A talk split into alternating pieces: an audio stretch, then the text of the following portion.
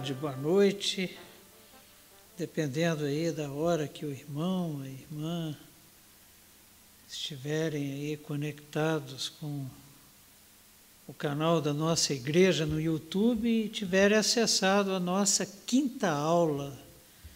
Vejam como o tempo passa, meus queridos. Nós já estamos na nossa quinta aula, cinco de 84 aulas. Parece que é muito, né?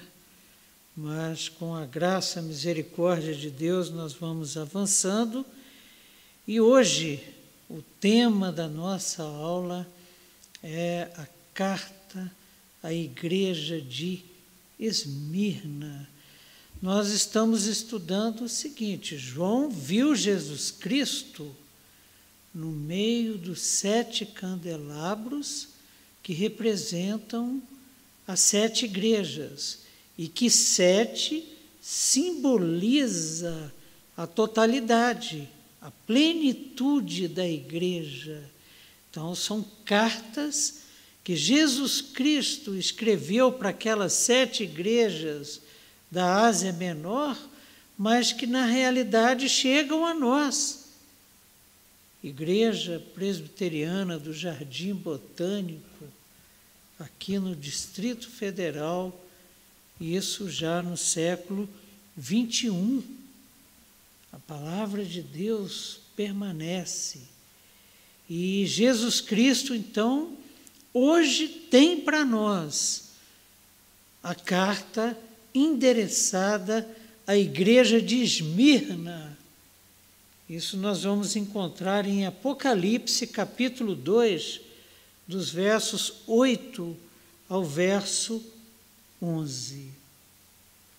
O anjo da igreja em Esmina escreve, diz assim a palavra do Senhor estas coisas diz o primeiro e o último, que esteve morto e tornou a viver. Conheço a tua tribulação, a tua pobreza, mas tu és rico.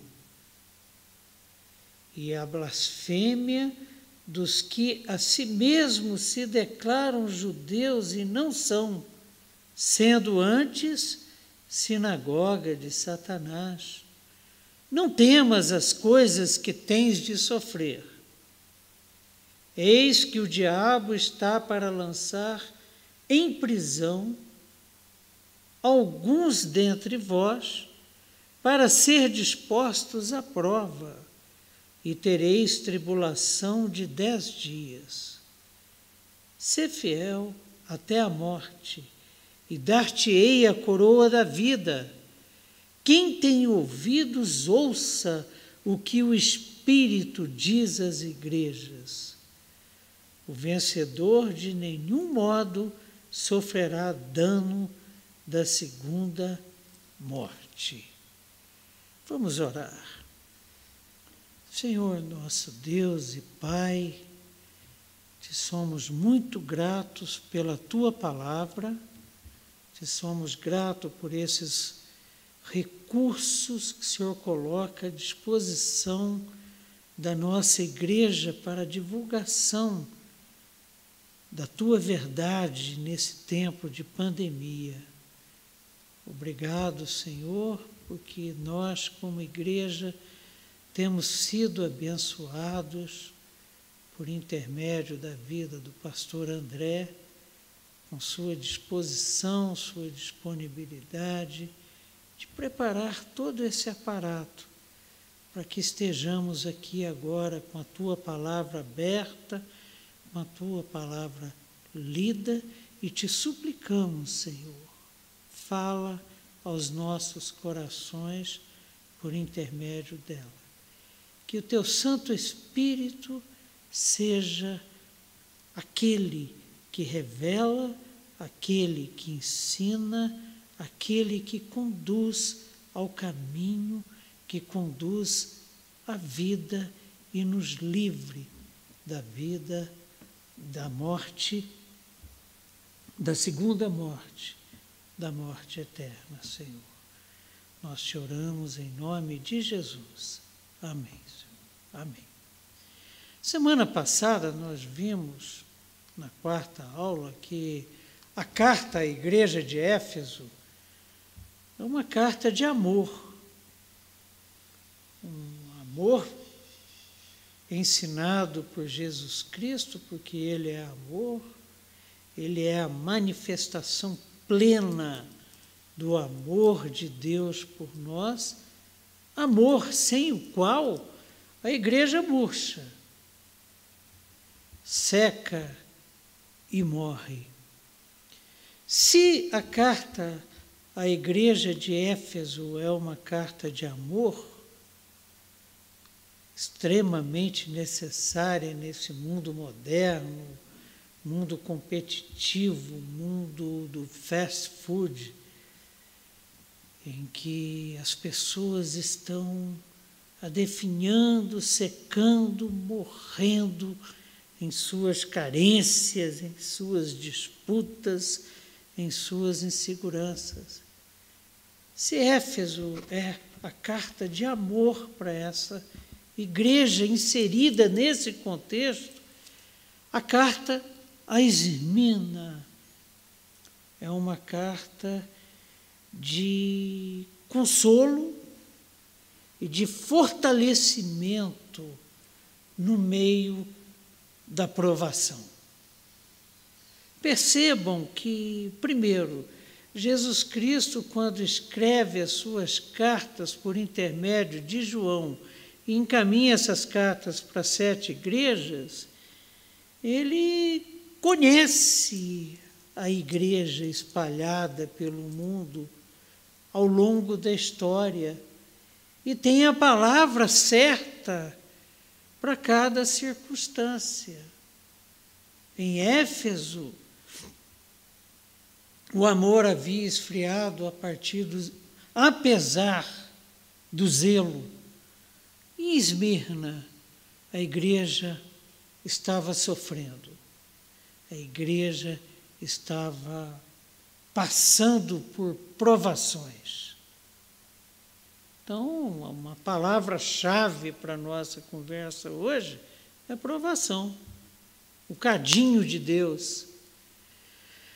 E a igreja estava inserida numa cidade que era considerada a cidade mais bonita da Ásia Menor. E era a segunda maior. Equivaleria mais ou menos assim ao Rio de Janeiro, né? apesar de que o Rio agora já está bastante descaracterizado. A segunda maior cidade do Brasil, a maior seria São Paulo, e a mais bonita, Esmirna. Das sete é, cidades para as quais são encaminhadas as cartas para as igrejas dessa cidade, dessas cidades, Esmirna é a única que existe até hoje. Esmir fica a aproximadamente 56 quilômetros ao norte das ruínas de Éfeso. E era uma cidade bastante influente na província da Ásia Menor, e essa influência devia-se, primeiro, ao seu comércio. Opa, onde tem comércio, tem judeu. Judeu gosta muito de comércio, porque gosta muito de dinheiro. A influência devia-se também ao esporte e à cultura. Tudo indica que a igreja de Esmirna foi também fundada pelo apóstolo Paulo. Durante os três anos que passou em Éfeso, né, a 56 quilômetros, Paulo gostava muito de fazer viagens a pé, para ele não foi muito difícil chegar até Esmirna e fundar ali uma igreja, uma das sete igrejas é, destinatárias das cartas de Jesus Cristo. E a história de Esmina é uma história interessante. E vale ressaltar aqui que muito das características da cidade, do contexto social, político, histórico das cidades, tem a ver com o que Jesus Cristo escreve para a igreja inserida naquele contexto. Esmina, por exemplo, foi ruína durante 400 anos. Ela foi destruída por Aliates, rei da Lídia, em 600 antes de Cristo. E aconteceu o seguinte: Alexandre o Grande, passando por ali, é, em 290 antes de Cristo aproximadamente, determinou a Lisíaco e Antígono que reconstruíssem Esmina, o que aconteceu em, por volta de 334 antes de Cristo. Significa que praticamente Esmina foi ruína durante 400 anos, o que marcou profundamente a vida a história da sua população. Sempre um fantasma que acompanhava a história de Esmirna era o fantasma de uma nova invasão e de uma nova destruição daquela que era considerada por sua arquitetura, pelo seu relevo, por ser portuário, uma considerada cidade mais bonita da província da Ásia Menor. E em 26 antes de Cristo, ali foi criado um templo de adoração ao imperador Tibério. Uma característica dos Césares é de trazer para si o título de Deus em Roma, Deus do Império Romano. Não, não era simplesmente rei, era rei e Deus que deveria ser adorado. E para isso, em 26 a.C., foi criado um templo em Ismina, templo de Tibério. Os judeus uniram-se ali, os judeus tinham poder econômico, poder político, religioso, e unem-se a Roma em Esmina em torno do édito, a edição de um decreto de Domiciano, que decretava auto-adoração, exigindo culto anual de toda a população. Um problema para os crentes de Esmina. E esse casamento entre judeu e romano, entre judeu e o Império Romano, entre a liderança judaica e a corte romana, o César,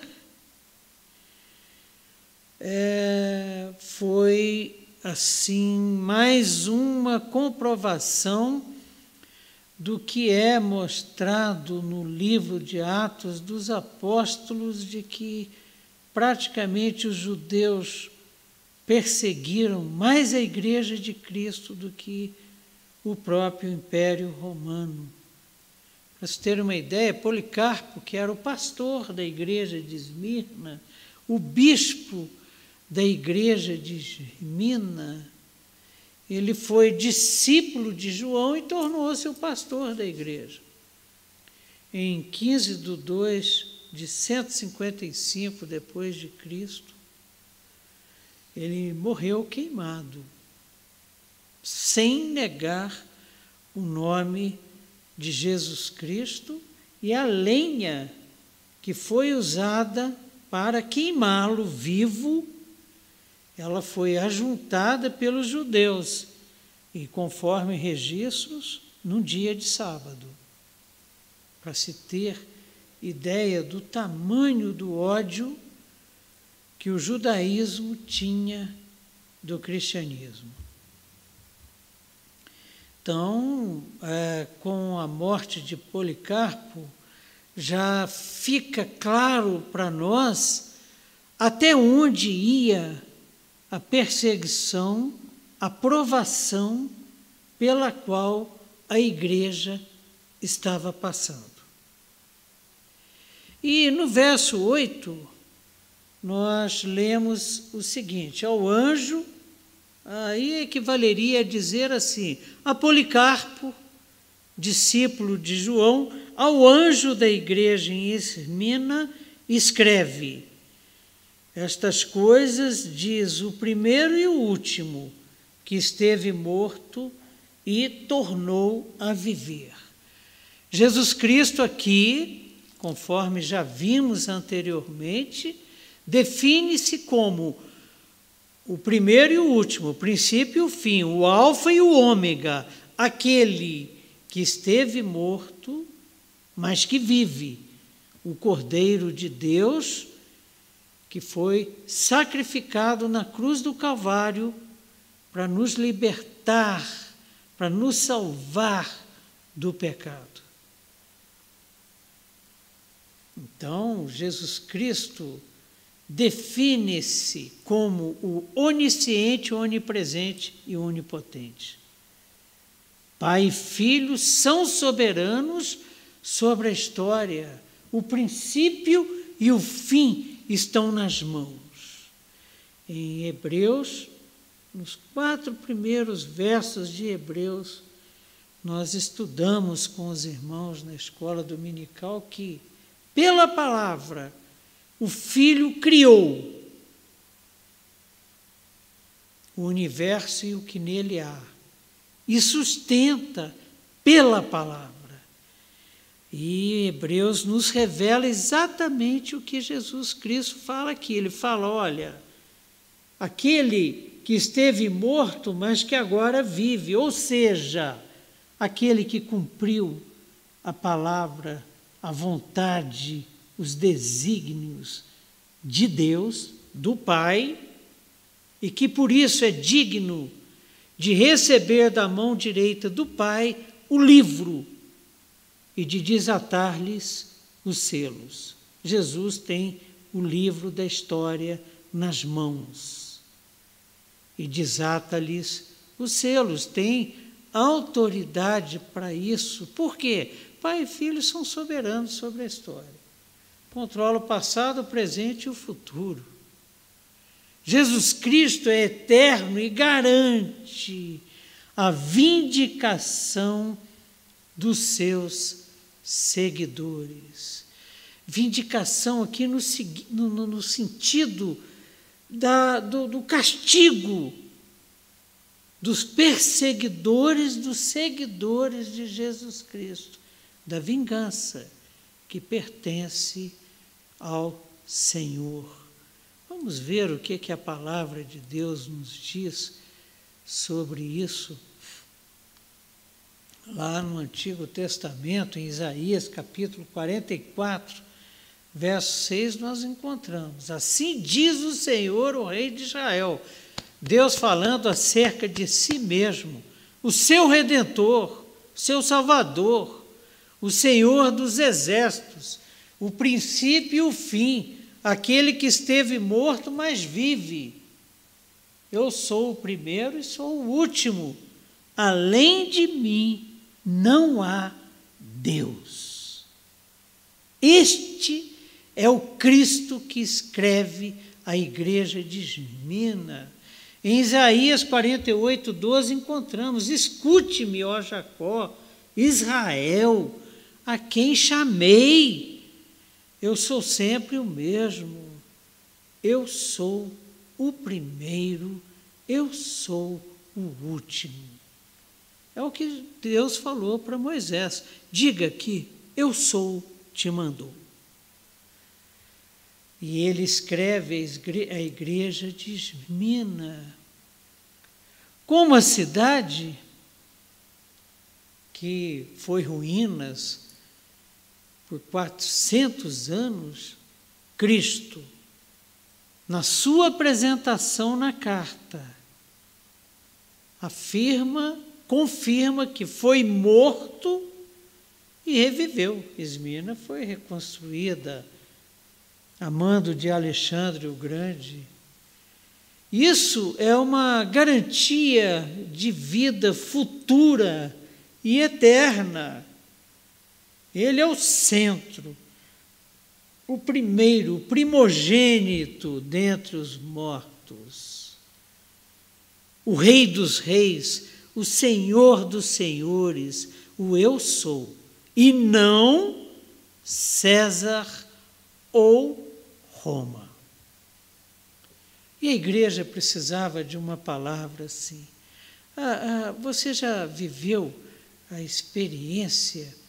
Eu sempre converso com a Cristina nas nossas classes de escola dominical acerca disso. Tem dia que parece que a gente abre a Bíblia e começa a ler, é como se o texto tivesse sido reescrito. Né? E o que Jesus está escrevendo é exatamente o que a igreja de Esmirna precisava. E por que, que isso acontece? Porque ele conhece a igreja. Quando João vira-se, ele vê o quê? Alguém como homem entre os candeeiros, no meio da igreja. A igreja precisava dessa certeza, porque era uma igreja perseguida a certeza de que o futuro está garantido, porque está nas mãos daquele que venceu. E nada acontece a não ser debaixo do seu governo, debaixo da sua vontade. Com Jesus Cristo, jamais estaremos sozinhos no vale da sombra da morte. Davi compreendeu isso ainda que eu ande pelo vale da sombra da morte, não temerei mal algum. E a igreja de Esmina, naquele momento da sua história, estava atravessando o vale da sombra da morte. O seu pastor, inclusive, havia sido morto, queimado vivo. O poder para enfrentar o martírio, meus irmãos, não vem da coragem humana, não vem desse temperamento explosivo, falador meu, não vem da força dos meus braços ou de quem quer que seja, até porque eu não tenho força nenhuma. Não vem da coragem humana esse poder para enfrentar o martírio aterrador aquele que esteve morto e tornou a viver, passou pela cruz do Calvário e pela sepultura, é que vai capacitar-nos para essa travessia de tempos de martírio. Ele é que capacitou a igreja de Esmirna a atravessar aquele martírio terrível, aquele vale da sombra da morte terrível pelo qual passou. Isso nos lembra novamente Romanos 8, 38, 39. Paulo estava passando por tudo isso. Ele criou aquela igreja de Esmina e ele foi perseguido por judeus foi morto pelos romanos, foi preso, apaiou, foi apedrejado, e ele escreve: Pois eu estou convencido, eu estou bem certo de que nem morte, nem vida, nem anjos, nem demônios, nem o presente, nem o futuro, nem quaisquer poderes, nem altura, nem profundidade, nem qualquer outra coisa na criação Se, seria mais ou menos assim: não existe nada na criação que seja maior do que o seu Criador e que seja capaz de nos separar do amor de Deus que está em Cristo Jesus, nosso Senhor.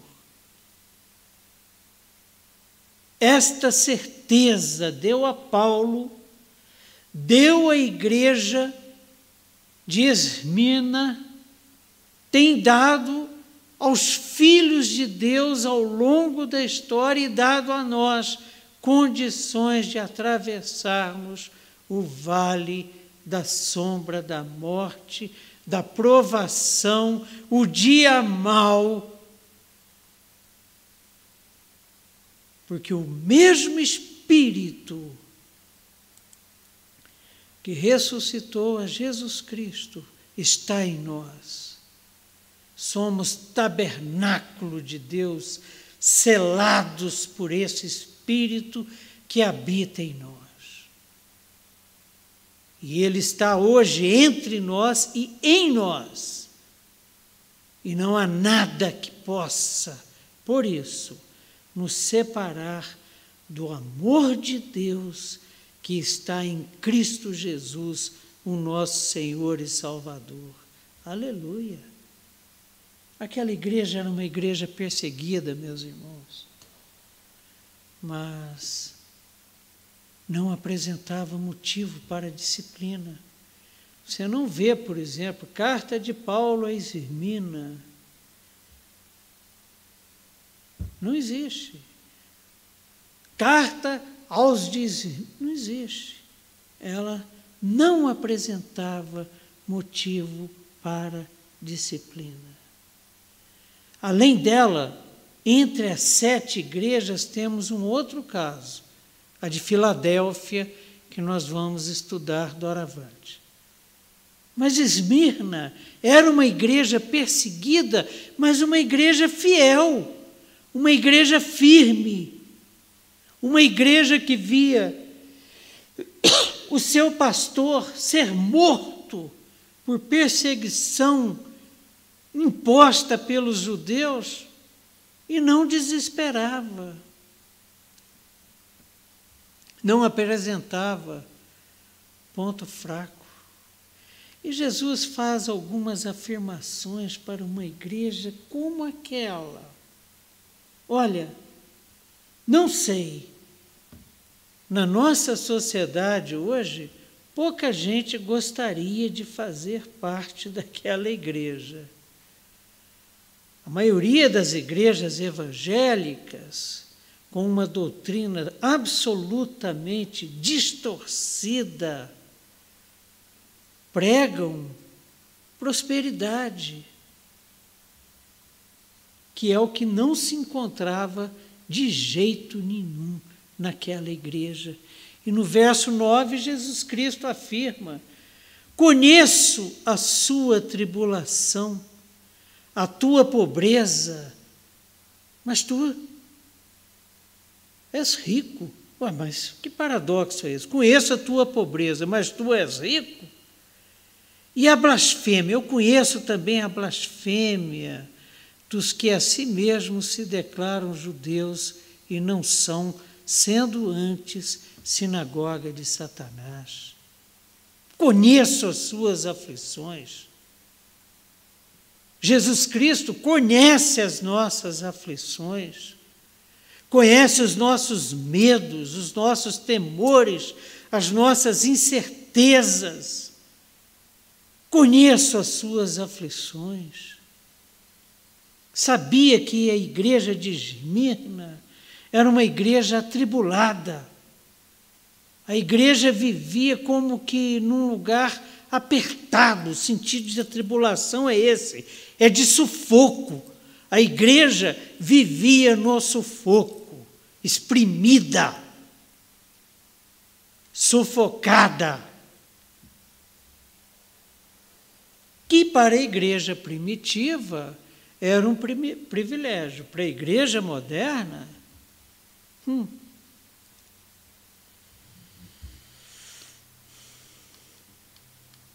três coisas Jesus Cristo identificou naquela igreja? Primeiro, a tribulação pela qual ela passava. Segundo, a pobreza que ela experimentava. Terceiro, a blasfêmia da sinagoga de Satanás. Aquela igreja era uma igreja que queria conhecer a Cristo, queria conhecer o poder da sua ressurreição e queria participar, experimentar seus sofrimentos, para que fosse edificada, fortalecida e que se tornasse como ele em sua morte. Queria morrer por Cristo, isso é coisa que pouca gente deseja, para que de alguma forma alcançasse a ressurreição dentre os mortos. Isso significa o seguinte: não é que com a igreja estava se esforçando para ser como Jesus Cristo, para que ressuscitasse. Não, isso é graça de Deus, isso é poder de Deus, manifesto aquele que crê. O que a igreja queria era ser digna de Jesus Cristo.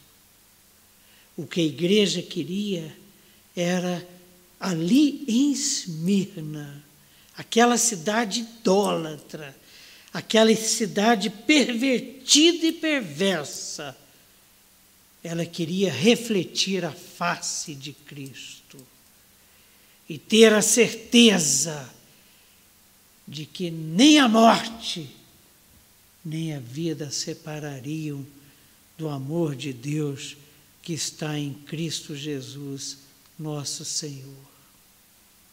Em segundo lugar, no verso 9, nós lemos: Jesus conhecia a pobreza daquela igreja.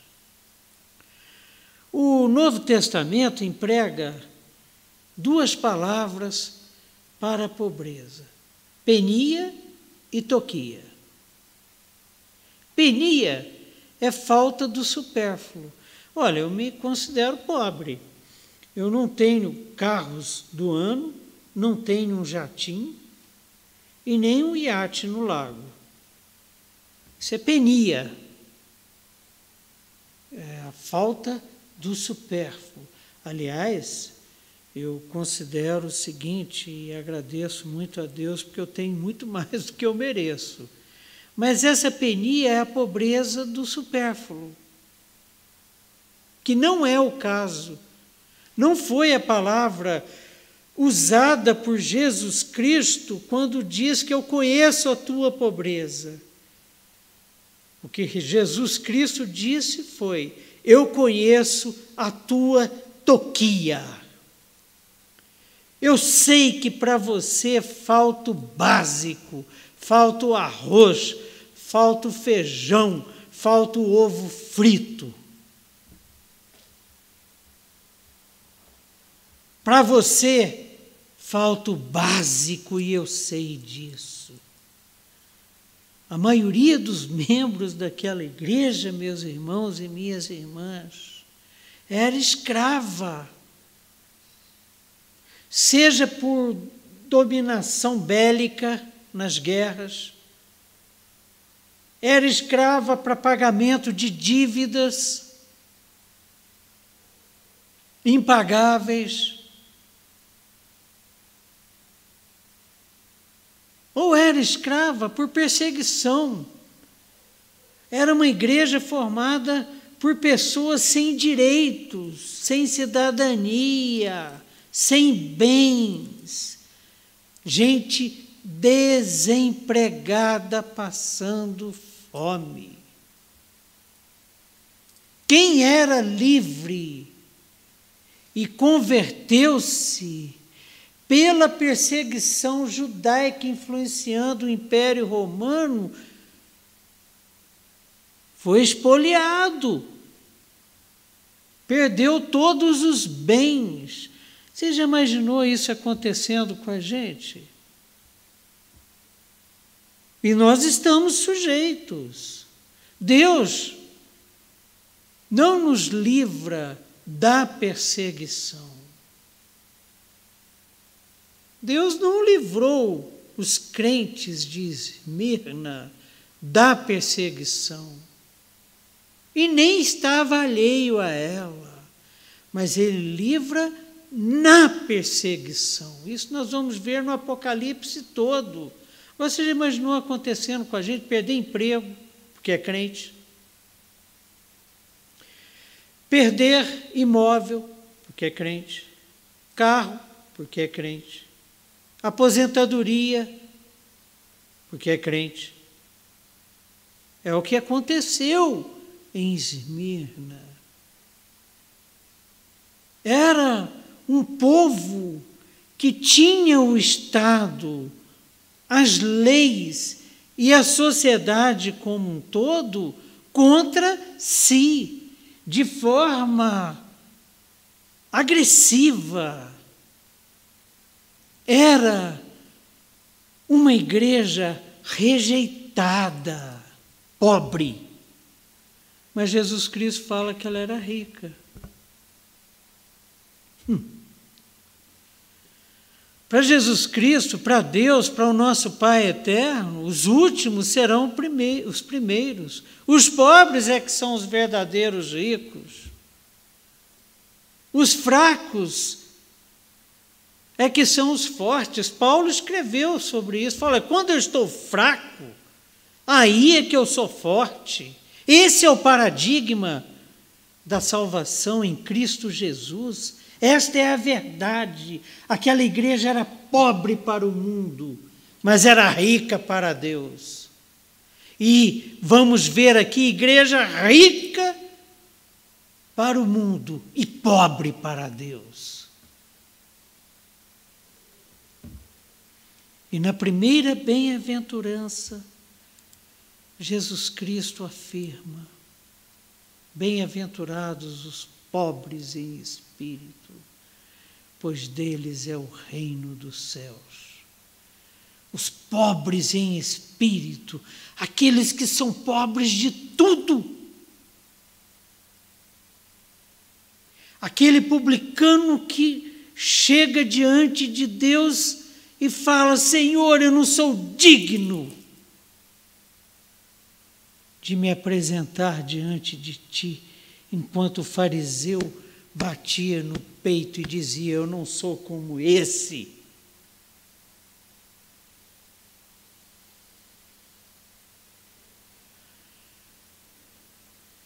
E aquela igreja, ela era pobre de espírito. Acima de ser pobre materialmente, porque só consegue sobreviver à pobreza absoluta quem é pobre de espírito e tem sua dependência absoluta em Jesus Cristo, o nosso único, suficiente Salvador, o nosso bom pastor que nos conhece pelo nome e que dá e que deu a sua vida por nós. Deus está atento e vigiará a vida de cada um que morreu por causa do nome de Jesus Cristo. A vingança pertence a mim e ela virá, e ela é justa. Esse é o juízo final que acompanha o Cristo glorificado, que tem uma espada na boca e que amedronta muita gente. Amedronta quem? A quem não é pobre de espírito a quem não tem a sua vida inteiramente entregue e dependente e carente da graça, da misericórdia, do amor e do poder de Deus.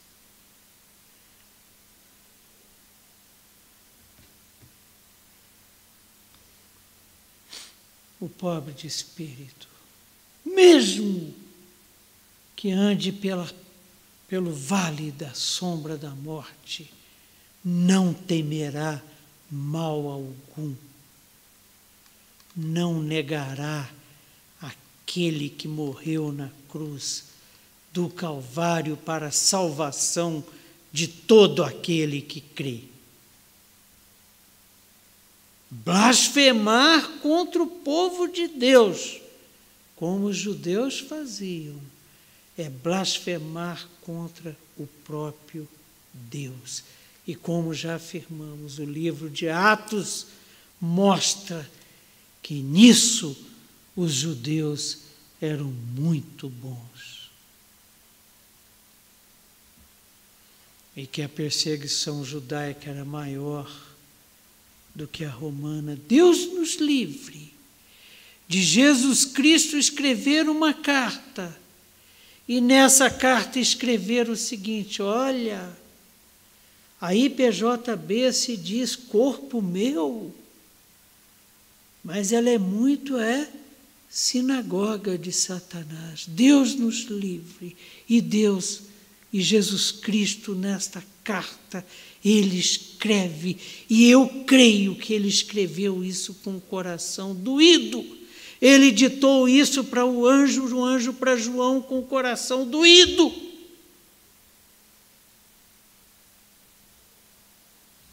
Ele escreve na segunda metade do verso 9, e a blasfêmia dos que a si mesmo se declaram judeus e não são, não passa desapercebida. Da mesma forma que a sua pobreza é do meu conhecimento, é do meu conhecimento também a blasfêmia do que a si mesmo se declaram judeus e não são, sendo antes sinagoga de Satanás.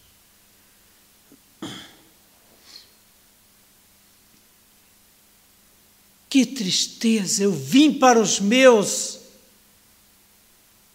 e os meus me rejeitaram. Paulo, antes, Saulo, Saulo, por que me persegues? E Paulo pergunta: Quem és tu, Senhor? Eu sou Cristo a quem persegues. E Paulo estava perseguindo quem? A igreja. Blasfemar contra o povo de Deus é blasfemar contra o próprio, próprio Deus. E Jesus Cristo, no seu confronto com os escribas e fariseus que o perseguiam. E eles protestam contra Jesus. Nós não somos filhos ilegítimos, o único pai que temos é Deus, disse-lhes Jesus. Se Deus fosse o pai de vocês, vocês me amariam, porque Ele me ama. Pois eu vim de Deus e agora estou aqui. E não vim por mim mesmo, mas Ele me enviou. E Jesus Cristo entra numa questão séria, que é a questão da linguagem, porque a minha linguagem não é clara para vocês, porque são incapazes de ouvir o que eu digo. Vocês pertencem ao Pai de vocês. A linguagem que vocês entendem é a dele o diabo, e querem realizar o desejo dele. Ele foi homicida desde o princípio e não se apegou à verdade, pois não há verdade nele. Quando mente, fala a sua própria língua, pois é mentiroso e pai da mentira. E a linguagem de vocês é mentirosa. O que vocês estão falando de Germina é mentira.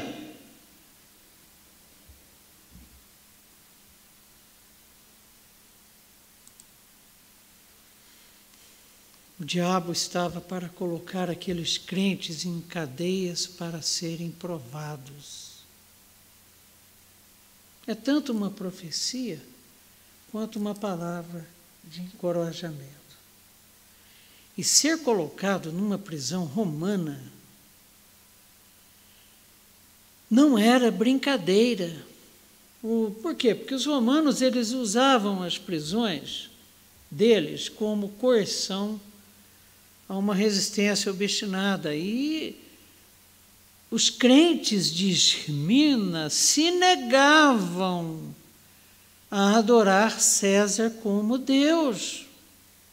Isso é uma resistência obstinada. E qual é a punição? Bota na cadeia. Aconteceu com Paulo. A cadeia também era símbolo de espera de julgamento.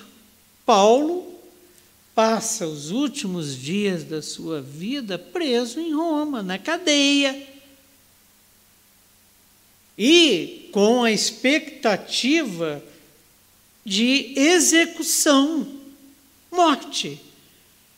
No filme Paulo, o apóstolo de Cristo, ele chega no final dá uma ajeitadinha na cabeça assim para facilitar a vida do verdugo que está com a espada lá já descendo para decepar-lhe o pescoço. Esse era o seguinte, olha, Cristo está dizendo o seguinte, olha, vocês vão experimentar a coerção, a resistência obstinada que vocês têm de confessarem o meu nome. Vocês vão esperar por julgamento e vocês vão esperar pela execução.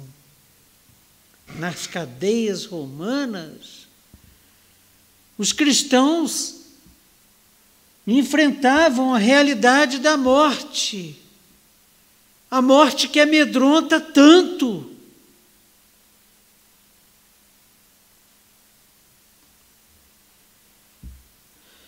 Satanás, agora é interessante isso, meus irmãos, porque nós falamos que a história está nas mãos de Cristo.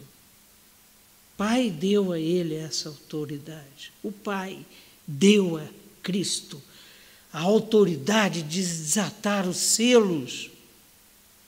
E naquele momento na história de Germina, qual era a intenção de Satanás? E isso fica claro. Satanás queria que eles apostatassem da fé, como queria que Jó fizesse o mesmo. A mulher de Jó chega para ele e fala: amaldiçoa o teu Deus e morre. E diante da perda de filhos, de riqueza, de saúde, tudo quanto há, o que, que Jó afirmou? O Senhor é Deus, o Senhor tomou. Bendito seja o nome do Senhor. E ali a mesma estratégia satânica é imposta sobre os crentes de Esmirna. Satanás queria que eles apostatassem da fé. E Deus? O que que Deus estava querendo com aquele sofrimento? Com aquela perseguição, com aquela opressão, com aquela pobreza? Queria provar a fé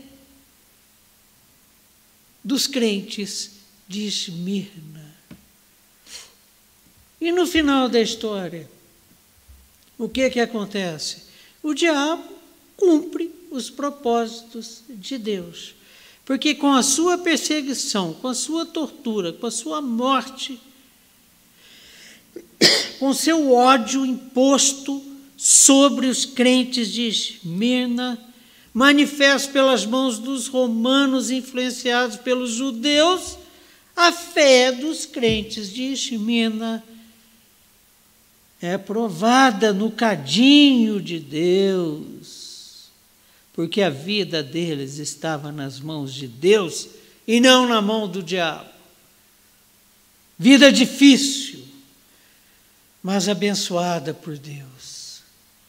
O que, que a palavra de Deus nos fala sobre isso? Eu fico, irmãos, assim arrepiado, e nós devemos guardar essas verdades preciosas nos nossos corações. E a provação faz parte do nosso caminhar com Cristo. Cristo experimentou todas as provações. Deus é o nosso refúgio, diz o Salmo 46, e a nossa fortaleza, auxílio sempre presente na adversidade. Os crentes de Egimina não estavam sozinhos, nós não estamos sozinhos no nosso caminhar na nossa peregrinação, nas nossas provações. Por isso não temeremos, escreveu o salmista, embora a terra trema e os montes afundem no coração do mar, embora estrondem as suas águas turbulentas e os montes sejam sacudidos pela sua fúria. Há um rio cujos canais alegram a cidade de Deus, o santo lugar onde habita o Altíssimo. Há uma água viva, e quem beber dela jamais terá sede. E não é atrás de trio elétrico, nem festa de aniversário que nós vamos experimentar.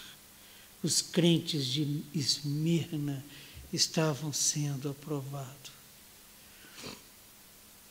Os dez dias que Jesus fala aqui que ficariam presos alguns de Esmirna, da igreja de Esmirna, não são dez dias literais. Lembre que Apocalipse é um livro simbólico mas um tempo definido breve, porque está escrito que Deus não permite na nossa vida uma provação maior do que aquela que possamos suportar. O fato de Ricardo e Tininha estarem passando pela provação do filho Tiago da forma como aconteceu, não significa que eu, por exemplo, suportaria uma provação dessa dimensão. Adele e eu acompanhamos o crescimento do Tiago, quanto aquele garoto era amado e era amoroso. Amado por Deus e pelos pais, e amava a Deus e honrava os pais.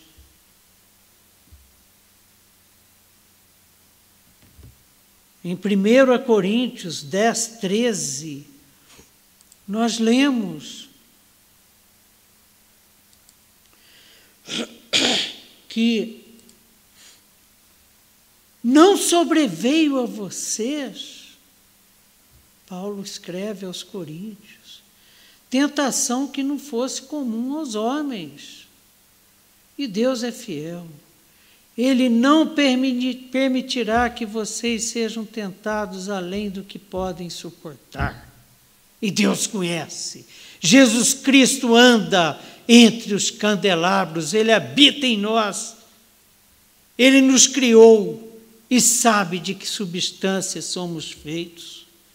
Mas quando forem tentados, ele lhes providenciará um escape para que o possam suportar.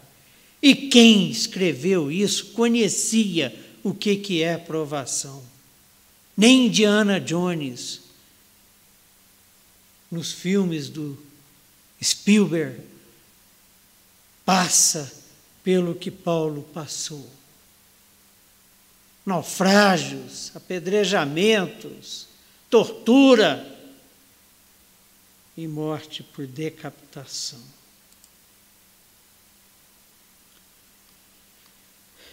Dez dias, então, é um tempo que simboliza o que? Olha, é o tempo de Deus, é o Kairos, é o que você suporta, é o que nós suportamos como Igreja Presbiteriana do Jardim Botânico. Sabe até quando essa pandemia vai durar?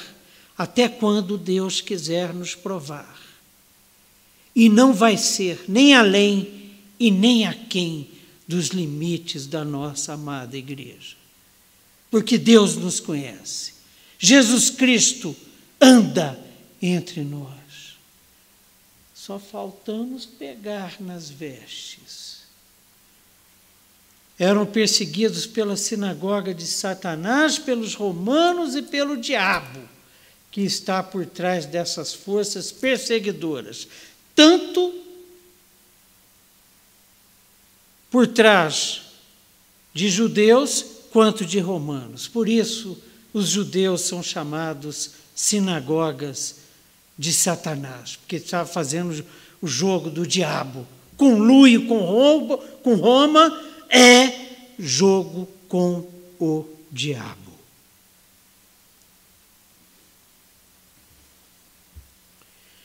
O diabo não faz tudo e nem está dormindo. Ele tem poder de sedução e de ataque precisamos de perseverança fiel. É Paulo que conhecia também a igreja, porque Cristo estava com ele e o Espírito Santo, o Espírito de santidade de Jesus Cristo, revelava Paulo. Pois a nossa luta não é contra pessoas, escreveu Paulo em Efésios capítulo 6, verso 12, que nós estudamos o ano passado aqui na igreja. Mas a nossa luta é contra os poderes e autoridades, contra os dominadores desse mundo de trevas, contra as forças espirituais do mal nas regiões celestiais. Satanás e suas artimanhas mata, mas também seduz, mente, engana, traz para si, traveste-se de anjo de luz. Jesus viu também que aquela igreja era rica espiritualmente, mas é rica espiritualmente, apesar de ser pobre materialmente. Ao contrário da igreja de Laodiceia que vamos estudar daqui para frente. Laodiceia era uma igreja rica, equipamentos de última geração, orquestra sinfônica contratada para o louvor, com um conjunto profissional e cantores presentes na mídia para o louvor. Laodiceia era rica em recursos, mas era pobre espiritualmente. E Deus tem feito da nossa igreja, Igreja Presbiteriana do Jardim Botânico, pequeno rebanho de Cristo comprado por alto preço, tem feito uma igreja, tem provado a igreja para que ela seja uma igreja rica espiritualmente. E há uma promessa: o vencedor de modo algum sofrerá a segunda morte. Mesmo martirizados, a nossa verdadeira vida está garantida. O que Jesus Cristo está dizendo é o seguinte: olha, não tema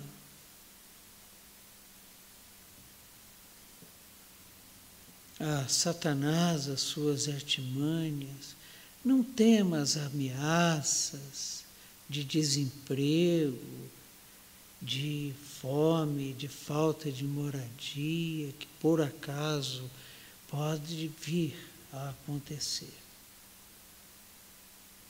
Não tema quem só pode tocar no teu corpo mas não pode tocar na tua alma, porque ela está selada e é do Senhor. Criador de todas as coisas.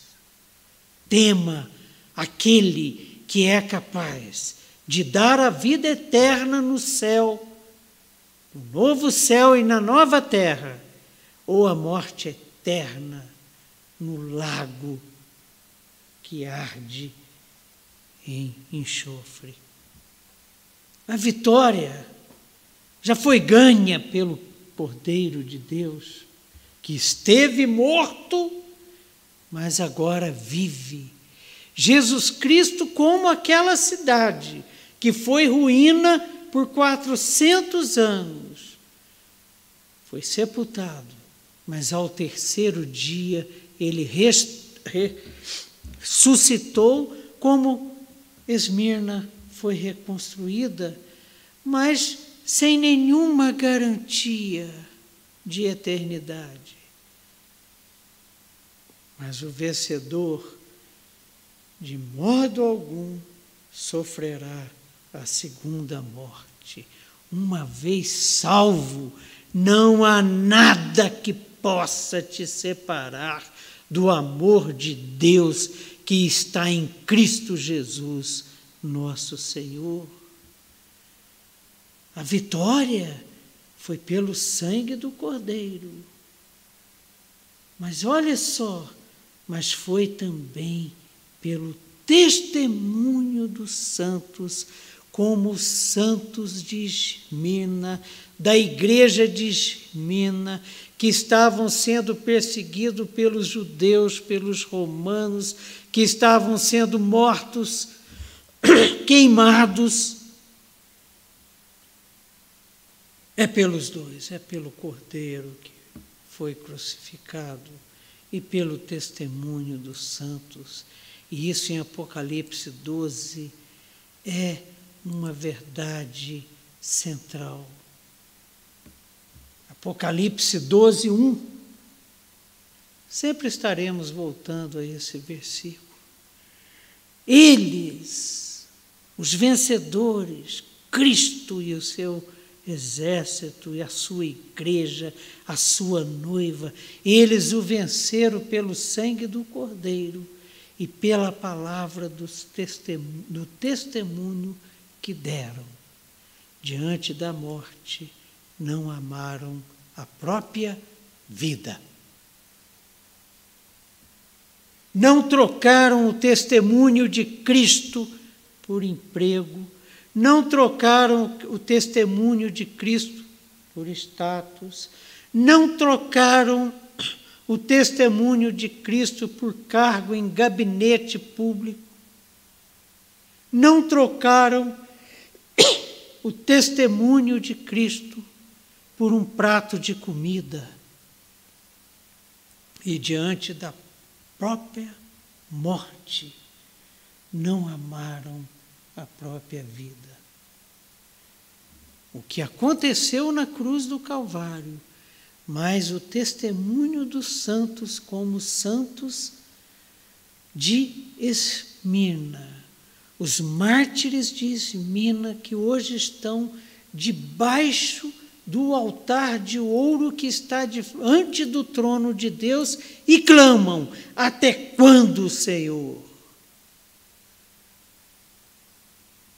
O testemunho desses santos e o sangue do Cordeiro definiu a vitória.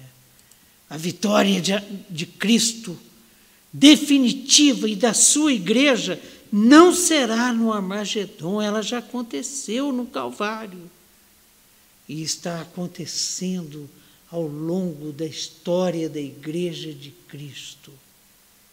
A igreja perseguida, a igreja vencedora. Então, a carta para a igreja de Éfeso, aí eu encerro, irmãos, é uma carta de amor, como vimos na semana passada, uma carta que mexeu tanto comigo que virou a minha vida de cabeça para baixo, de lá para cá.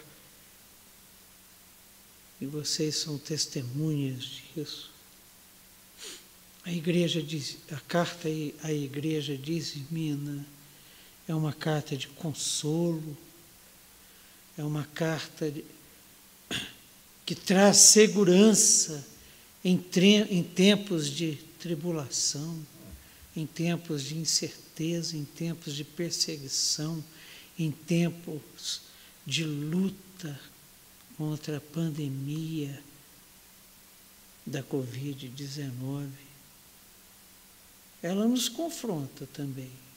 É uma carta de confronto que nos leva a refletir sobre quantas concessões temos feito na vida para evitar perseguições na igreja, para evitar perseguições no trabalho, para per evitar perseguições na sociedade.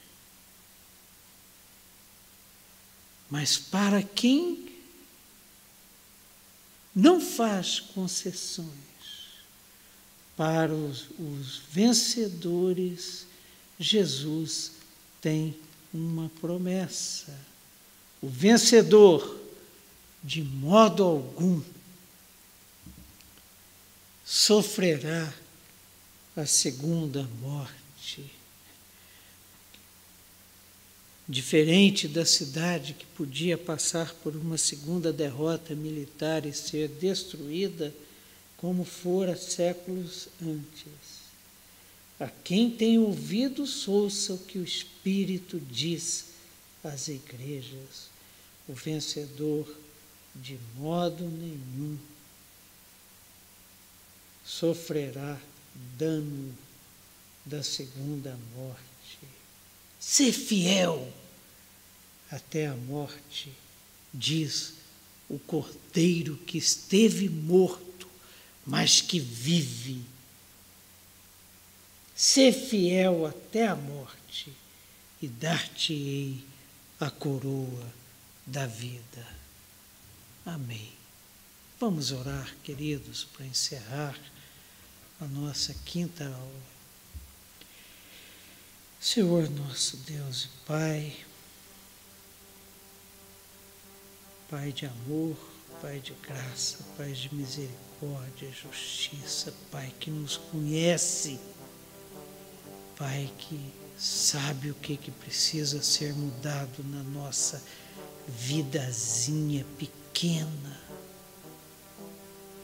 Sabe o que precisa ser mudado e muda na vida daquele que o teme, na vida daquele que o ama, na vida daquele que é fiel a Ti e a Tua palavra, e nós somos.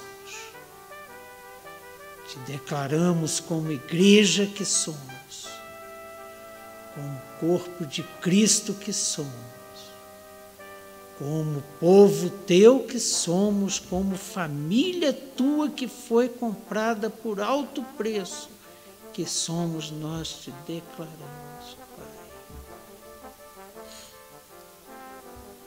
fidelidade a Ti, fidelidade à Tua palavra e te suplicamos, Senhor, que o Senhor quebre, que o Senhor transforme, que o Senhor mude a nossa vida, que o Senhor transforme o nosso coração de pedra em coração de carne e escreva nele. Com as tuas boas mãos a tua palavra que é santa. Te, declaramos isso, Senhor, cheios de temor e tremor, mas confiados de que o Senhor é um Deus fiel, confiados de que em Cristo Jesus todas as tuas boas promessas são sim.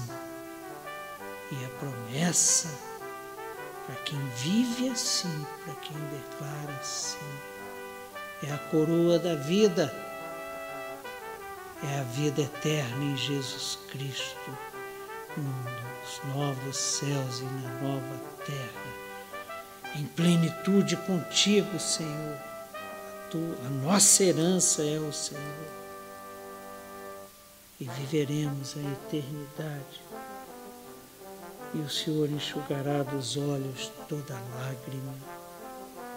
O Senhor converterá a pobreza em riqueza. O Senhor já faz isso hoje porque saber dessas promessas maravilhosas e viver em conformidade com a tua vontade é o nosso maior tesouro.